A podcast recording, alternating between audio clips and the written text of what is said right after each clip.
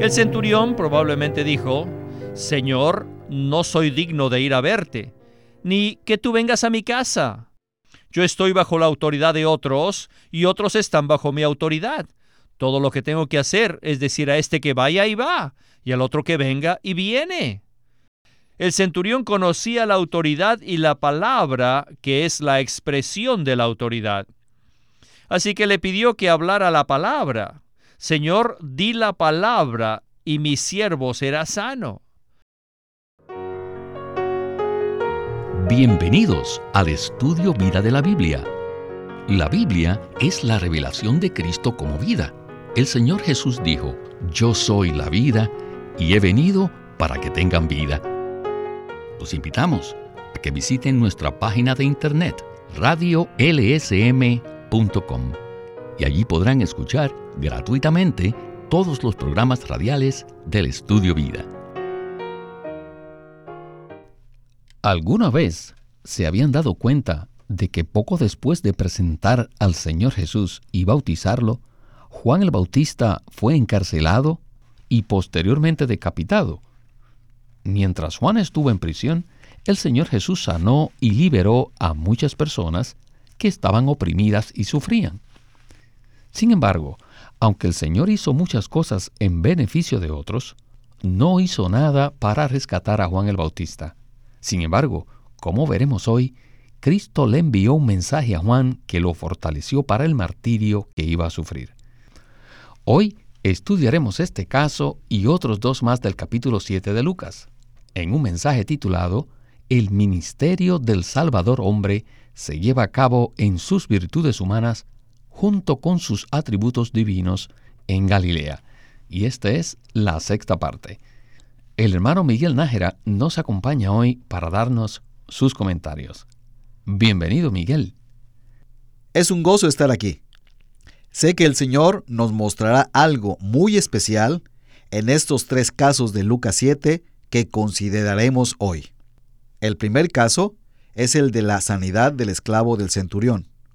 Luego está el caso del hijo de la viuda que fue resucitado. Y finalmente, el caso del fortalecimiento de Juan el Bautista, en el cual Jesús preparó a su precursor para el martirio al hablarle unas palabras muy especiales. En realidad, esos asuntos están relacionados. Tal vez parezca que no hay ninguna conexión entre estos tres casos de Lucas 7 y que no se relacionan el uno con el otro. Pero estos tres casos están vinculados entre sí. Sí, y lo veremos claramente a medida que escuchemos el programa. Ahora quisiera leer algunos versículos como introducción al primer caso. En Lucas 7, del 2 al 3 y del 6 al 10, dice así la escritura. Y el esclavo de un centurión, a quien éste apreciaba mucho, estaba enfermo y a punto de morir. Cuando el centurión oyó hablar de Jesús, le envió unos ancianos de los judíos rogándole que viniese y sanase a su esclavo. Y Jesús fue con ellos. Pero cuando él ya no estaba lejos de la casa, el centurión envió a él unos amigos, diciéndole, Señor, no te molestes, pues no soy digno de que entres bajo mi techo, por lo que ni aún me tuve por digno de venir a ti.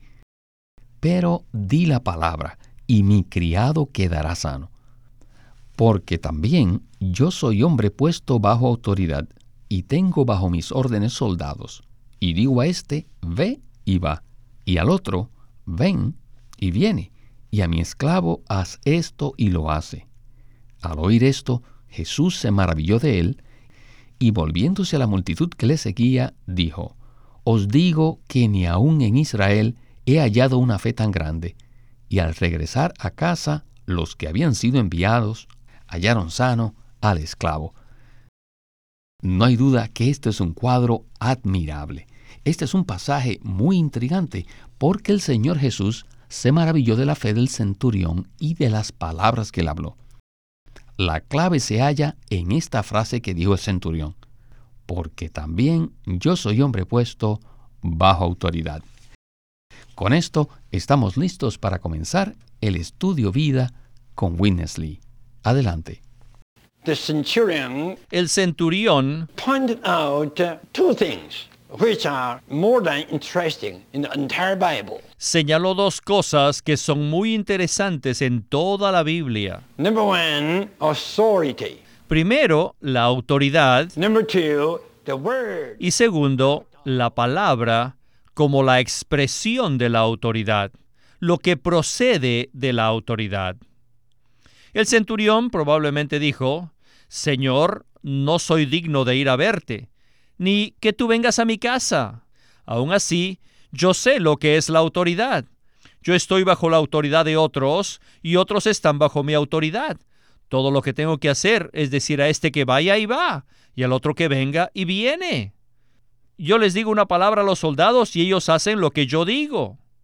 Señor, tú eres la autoridad en este universo. El centurión conocía la autoridad y la palabra, que es la expresión de la autoridad.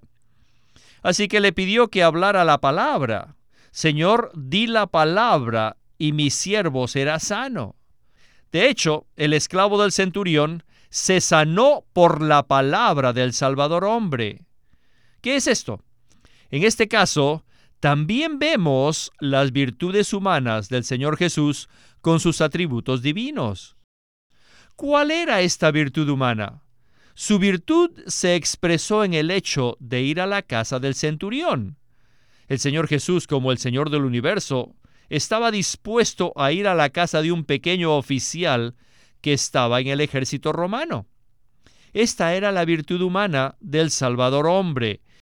Y en esta virtud humana se expresó su atributo divino de autoridad. Él dijo una palabra y el esclavo del centurión se sanó. Aquí vemos el atributo divino del Señor que se manifestó en su virtud humana. A través de esto, el siervo del centurión fue sanado. Miguel, siempre me ha gustado esta historia. Lo que se expresa aquí tiene mucho significado. ¿Podría comentar más acerca de ello? Claro que sí. Este centurión romano era gentil y era el comandante de cien soldados. Las palabras que le dirigió el Señor hizo que Jesús se maravillara de su fe.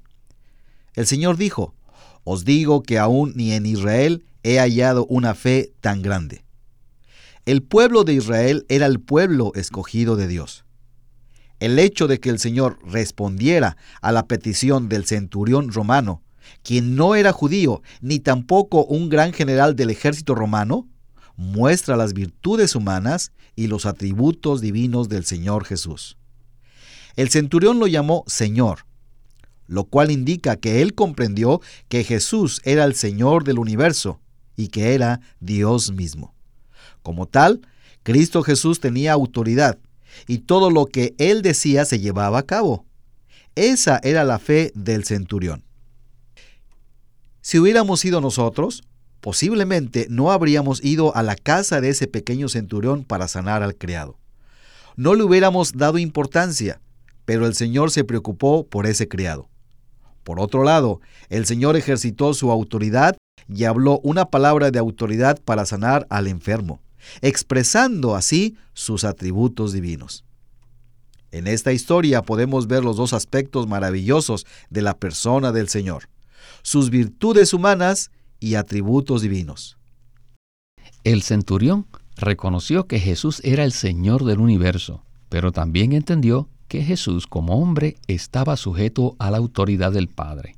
En otras palabras, Cristo estaba bajo autoridad y por ese motivo podía ejercitar autoridad. El centurión, por ser un hombre bajo autoridad y que poseía autoridad, pudo reconocer que el Señor era exactamente igual a él en ese aspecto. Esto manifestó su fe hacia el Señor y por eso Jesús se maravilló. Ahora continuemos con el siguiente caso de Lucas 7, que tiene que ver con una viuda que había perdido a su único hijo. En Lucas 7, del 11 al 16, dice, Aconteció poco después que él iba a la ciudad que se llama Naín, e iban con él sus discípulos y una gran multitud. Cuando llegó cerca de la puerta de la ciudad, he aquí que llevaban a enterrar a un difunto, hijo único de su madre, la cual era viuda, y había con ella una considerable multitud de la ciudad. Y cuando el Señor la vio, se compadeció de ella y le dijo, No llores. Y acercándose tocó el féretro, y los que lo llevaban se detuvieron, y dijo, Joven, a ti te digo, levántate. Entonces se incorporó el que había muerto y comenzó a hablar, y lo dio a su madre. Y el temor se apoderó de todos y glorificaban a Dios diciendo, Un gran profeta se ha levantado entre nosotros y Dios ha visitado a su pueblo. Bien, continuemos ahora el estudio vida con Winnesley.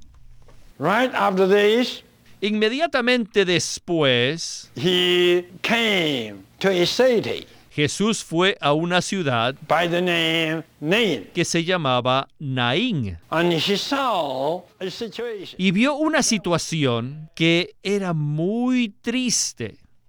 Se trataba de una viuda que había perdido primero a su marido y ahora había perdido a su hijo único.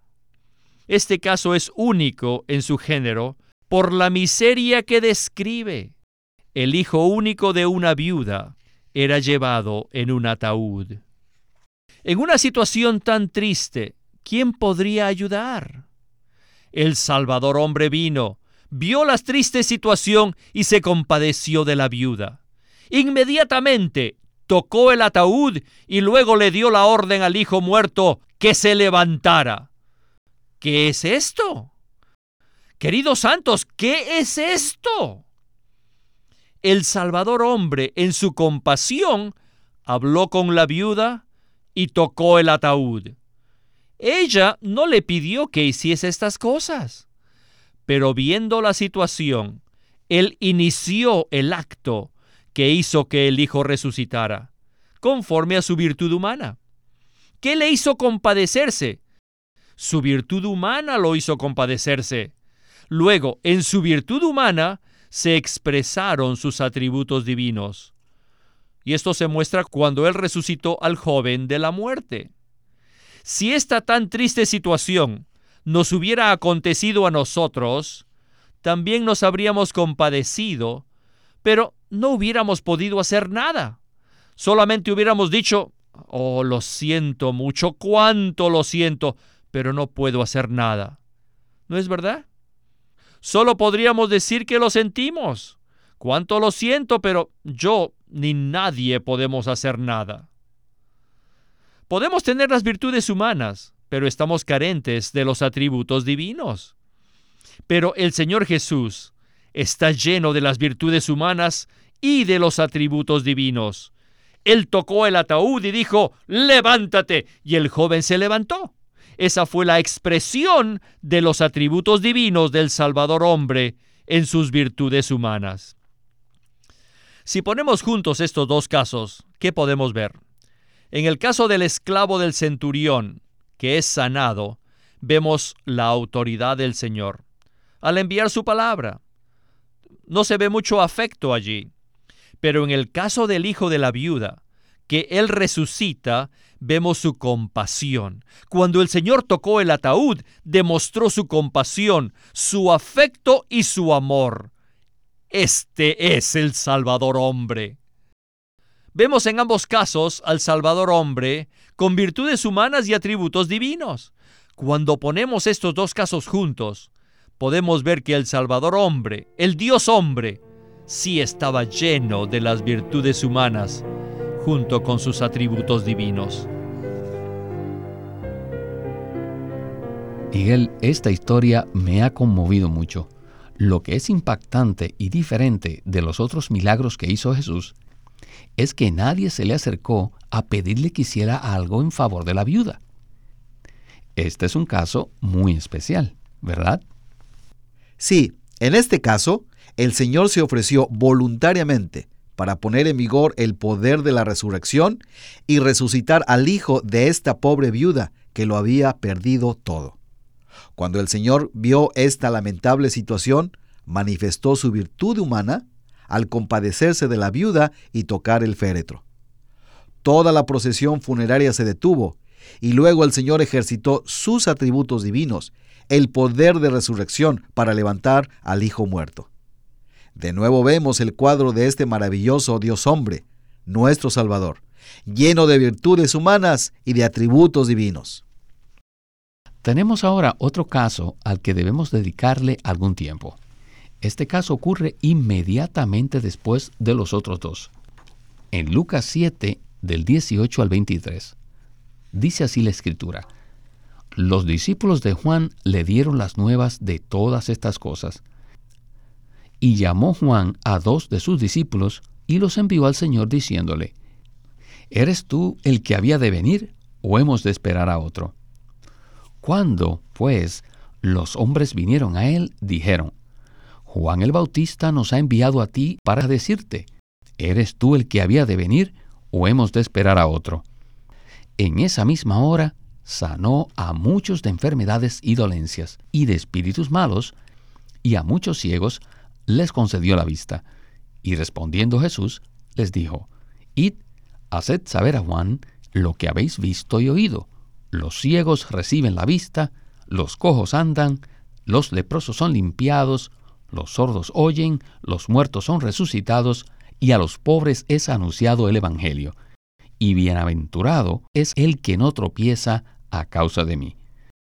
Esta es la respuesta del Señor a la pregunta de Juan. Prosigamos entonces el estudio vida con Winnesley. Después de estos dos casos, los discípulos de Juan el Bautista le llevaron el reporte a él. ¿Y dónde estaba él? Él estaba en la cárcel. Él estaba preso. Maya. Él fue el precursor del Señor Jesús, pero estaba encarcelado. Y parecía que este Jesús, que tenía autoridad y que estaba lleno de afecto, no haría nada por Juan. Es como si se hubiera olvidado de él. Y posiblemente los discípulos de Juan estaban molestos por esto y le dieron el reporte. Y esto provocó una reacción en Juan. ¿Y cuál fue la reacción de Juan cuando sus discípulos le dieron el reporte de Jesús? Juan los envió de vuelta a Cristo con una pregunta provocadora. ¿Eres tú el que había de venir o hemos de esperar a otro? Si tú eres el que ha de venir, ¿por qué no haces algo por mí? La respuesta de Jesús fue, Id, haced saber a Juan lo que habéis visto y oído. Los ciegos reciben la vista, los cojos andan, los leprosos son limpiados, los sordos oyen, los muertos son resucitados, y a los pobres es anunciado el Evangelio. ¿Qué habrían dicho ustedes si hubieran sido los discípulos de Juan? O si hubieran sido Juan y hubieran recibido lo que el Señor dijo. Quizás dirían, no quiero oír esta clase de reporte. Quiero saber, Señor, ¿qué harás conmigo? Ajá. Quiero oír las buenas noticias acerca de mí. ¿Qué vas a hacer por mí? Todavía estoy en la cárcel. ¿No declaraste el jubileo y proclamaste libertad para los cautivos, los que están en la cárcel. Señor, quiero que me liberes. Por tanto, el versículo 23 dice, Bienaventurado es el que no tropieza a causa de mí. Es como si el Señor le hubiera dicho, Juan, he hecho muchas cosas por la gente, pero no haré nada por ti. No voy a hacer nada por ti. No tropieces a causa de mí. Bienaventurado es aquel que no tropieza en mí. Deben creer que esta palabra en el versículo 23 fortaleció a Juan para el martirio que iba a sufrir. Juan sabía que Cristo podía hacer cualquier cosa, pero que no haría nada por él. Él tenía el derecho de no hacer nada por él. Aunque el Señor pudo haber hecho algo, no hizo nada. Juan fue convencido por las palabras del Señor y fue fortalecido por las palabras del Señor. Miguel, me siento muy privilegiado de escuchar esta historia, la cual fue relatada de tal manera que uno puede decir, ya lo entiendo, lo comprendo. Muchos hemos leído esta historia, pero no creo que realmente la hayamos comprendido cabalmente. Al leer este relato del encarcelamiento de Juan el Bautista, quizás pensemos que Juan dudaba acerca de si Jesús era el Cristo o no. Pero el mismo Juan había dicho anteriormente que Jesús era el Cristo. Así que no se trata de que Juan tuviera alguna duda al respecto. El hermano Lee nos dice que Juan hizo la pregunta con el fin de provocar al Señor a que hiciera algo para liberarlo de la cárcel. Estoy seguro de que el Señor entendió muy bien la intención de Juan y por eso le dirigió unas palabras maravillosas y especiales cuando le dijo, Bienaventurado es el que no tropieza a causa de mí. Es como si el Señor le hubiera dicho, Sí, he hecho una gran cantidad de cosas maravillosas por otros, pero no te sacaré de la cárcel. Tú eres bienaventurado, Juan, si no tropiezas a causa de mí. Esta respuesta le indicó a Juan que el Señor no iba a hacer nada por él, sino que lo iba a dejar en la prisión para sufrir el martirio. Esto fortaleció a Juan porque se dio cuenta de que debía prepararse para morir. Además, entendió que no debía tropezar por el hecho de que el Señor Jesús no lo rescatara, sino que fue fortalecido para aceptar la soberanía del Señor. Obviamente, en ese momento, Juan se dio cuenta de que el martirio era la voluntad de Dios para él, y al aceptarlo fue fortalecido. La mayoría de las veces, el mayor problema para nosotros consiste en no saber cuál es la voluntad de Dios. ¿No es cierto? Sí, así es. Muchas veces en nuestra vida cristiana podemos tener la expectativa de que el Señor hará algo por nosotros. Pero con el tiempo nos damos cuenta de que simplemente no es su voluntad hacer lo que nosotros esperábamos. Esta situación puede hacer que tropecemos y que nuestra fe se debilite. Pero debemos darnos cuenta de que nuestra fe en el Señor no depende de si Él hace algo por nosotros o no. Más bien, debemos estar satisfechos con conocer su voluntad y asegurarnos de que su voluntad se lleve a cabo. Cuando el Señor Jesús estaba en el huerto de los olivos, aceptó del Padre la copa amarga. Esta copa se refiere al hecho que debía ir a la cruz para morir.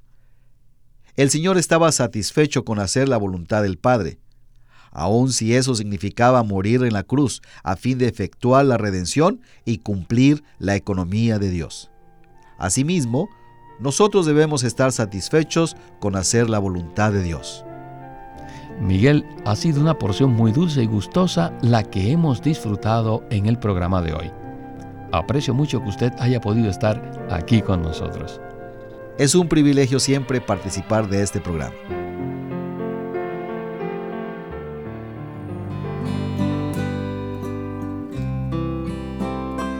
Living Stream Ministry tiene el gusto de presentarles un libro titulado Vivir a Cristo, escrito por Witness Lee. En este corto libro de tres capítulos, el hermano Lee abre este tema tan importante presentando los dos pecados del hombre ante Dios. Y dice así, solo hay dos pecados por los cuales el hombre es culpable ante Dios. Si usted no ha creído en Cristo, usted irá al lago de fuego y perecerá allí, no por causa de algún otro pecado que haya cometido, sino por no creer en el Señor Jesús. Y después cita Juan 16:9 que dice, de pecado por cuanto no creen en mí. En la actualidad, el único pecado por el cual los incrédulos son hallados culpables delante de Dios es el pecado de la incredulidad. Así es que muchos hombres buenos, aunque jamás hayan cometido ningún asesinato, ni robo o adulterio, irán al lago de fuego en la era venidera. Y tal vez allí ellos argumenten con Dios diciendo, yo no he pecado, ¿por qué entonces estoy aquí en el lago de fuego? Y Dios les responderá entonces, porque no creíste en Jesús. La gente perecerá debido a su incredulidad. Pero después de haber creído en el Señor, existe otro pecado por el cual somos culpables ante Dios. Y en este libro, Vivir a Cristo, el hermano Lee presenta que muchos hermanos y hermanas no perciben esto. ¿Y cuál es este segundo pecado? Es el pecado de no vivir a Cristo.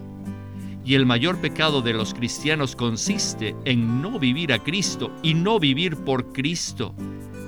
En este pequeño libro, Vivir a Cristo, el hermano nos presenta paso a paso cómo nosotros los creyentes podemos vivir a Cristo y eliminar este pecado que es tan común entre los cristianos, no vivir a Cristo.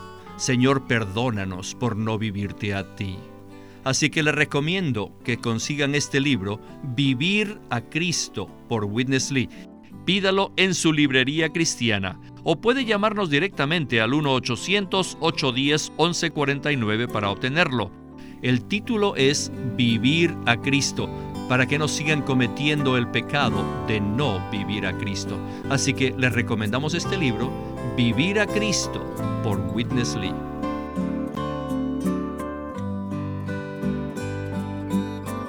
Living Stream Ministry es una casa publicadora de los libros de Watchman Nee y Witness Lee. Watchman Nee llegó a ser cristiano en la China continental en 1920, a los 17 años de edad, y ese mismo año comenzó a producir sus primeros escritos. En casi 30 años de ministerio se demostró claramente que él era un don especial que el Señor dio a su cuerpo con el fin de adelantar su obra en esta era. En 1952 fue encarcelado por su fe en Cristo y permaneció en la prisión hasta su muerte en 1972. Sus palabras, sus escritos, continúan siendo una rica fuente de revelación y provisión espiritual para el pueblo cristiano de todo el mundo. Winnesley sirvió fielmente al Señor durante más de 70 años y culminó su labor con este exhaustivo comentario de todas las escrituras llamado El Estudio Vida de la Biblia. Los invitamos a que visiten nuestra página de internet radiolsm.com y allí podrán escuchar gratuitamente todos los programas radiales del Estudio Vida. Una vez más, radiolsm.com o llámenos a nuestro teléfono gratuito 1-800-810-1149. 1-800-810-1149. Además, si desean, pueden comunicarse con nosotros enviándonos un correo electrónico a estudiovida.lsm.org. Una vez más, estudiovida.lsm.org.